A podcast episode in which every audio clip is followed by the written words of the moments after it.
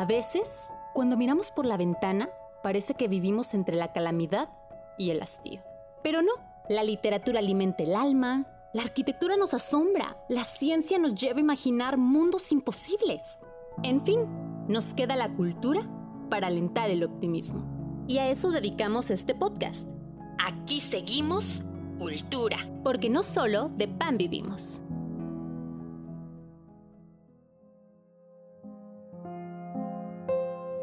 Juan Rulfo es, en el imaginario colectivo mexicano, un personaje tan icónico como extravagante. En las entrevistas que concedió podemos observarlo gallardo, pero enjuto. Parece que a Rulfo se le tenían que arrancar las palabras, tanto de su pluma como de su boca. Escribió poco. Entre la suma de sus obras se pueden contar algo más de 300 páginas pero las letras que legó parece que se esculpieron con cincel. Se disfrutan los detalles exquisitos de mundos que están a medio camino de lo real y lo onírico. Sus escritos parecerían costumbristas, si no fuera porque relatan las historias surreales que suceden en el México profundo, dando cuenta de pasiones y formas de ser recónditas, a veces inaccesibles, pero mágicas. Pedro Páramo vio la luz en 1955. Dos años antes se habían publicado ya una colección de sus cuentos eh, titulado El llano en llamas, pero fue la novela cortita la que se llevó toda la fama, ganando el premio Javier Villarrutia el mismo año de su publicación. Y es que Pedro Páramo se encuentra en la médula de la cultura mexicana.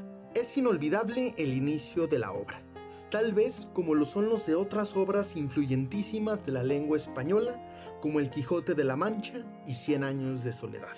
Pero la que ahora nos referimos comienza así. Muchos de ustedes lo recordarán. Vine a Comala porque me dijeron que aquí vivía mi padre, un tal Pedro Páramo. No me detendré en el argumento de la obra. Basta decir que es una historia de un tal Pedro Páramo y su hijo que acude en la búsqueda de su padre a un pueblo que, poco a poco se va tornando difuso. Pedro Páramo es una obra que muchos de nosotros leímos en la adolescencia y que pocos entendimos. Para que su néctar emane exige la madurez del lector y cierto bagaje literario. Una vez que se regresa a la obra con las herramientas correctas, se dimensiona como lo que es. Una propuesta rara, fragmentada, umbría, pero que está escrita magistralmente. Cada una de las secciones está narrada en primera o tercera persona, va para adelante y para atrás, a veces nos cuenta el estrépito de los acontecimientos que suceden en Comala, para después bajar el ritmo y desmenuzar el pensamiento de un personaje en específico.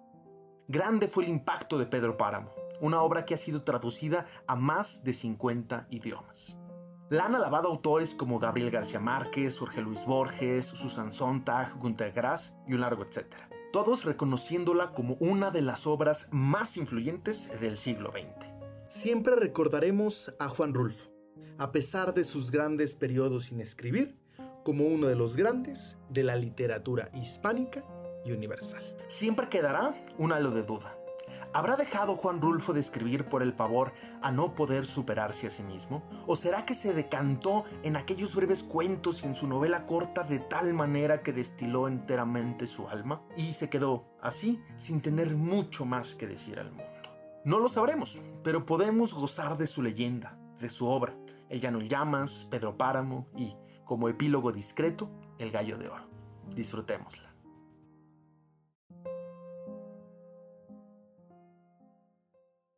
Muchas gracias por escucharnos. Y si le interesan también los temas de actualidad, recuerde escuchar Aquí Seguimos Podcast, Política y Cultura fuera del lugar común. Un nuevo episodio cada jueves antes de que usted se despierte. Síganos en nuestras redes sociales. En Facebook, Aquí Seguimos Podcast y en Twitter e Instagram como Aquí Seguimos Pod. Hasta la próxima.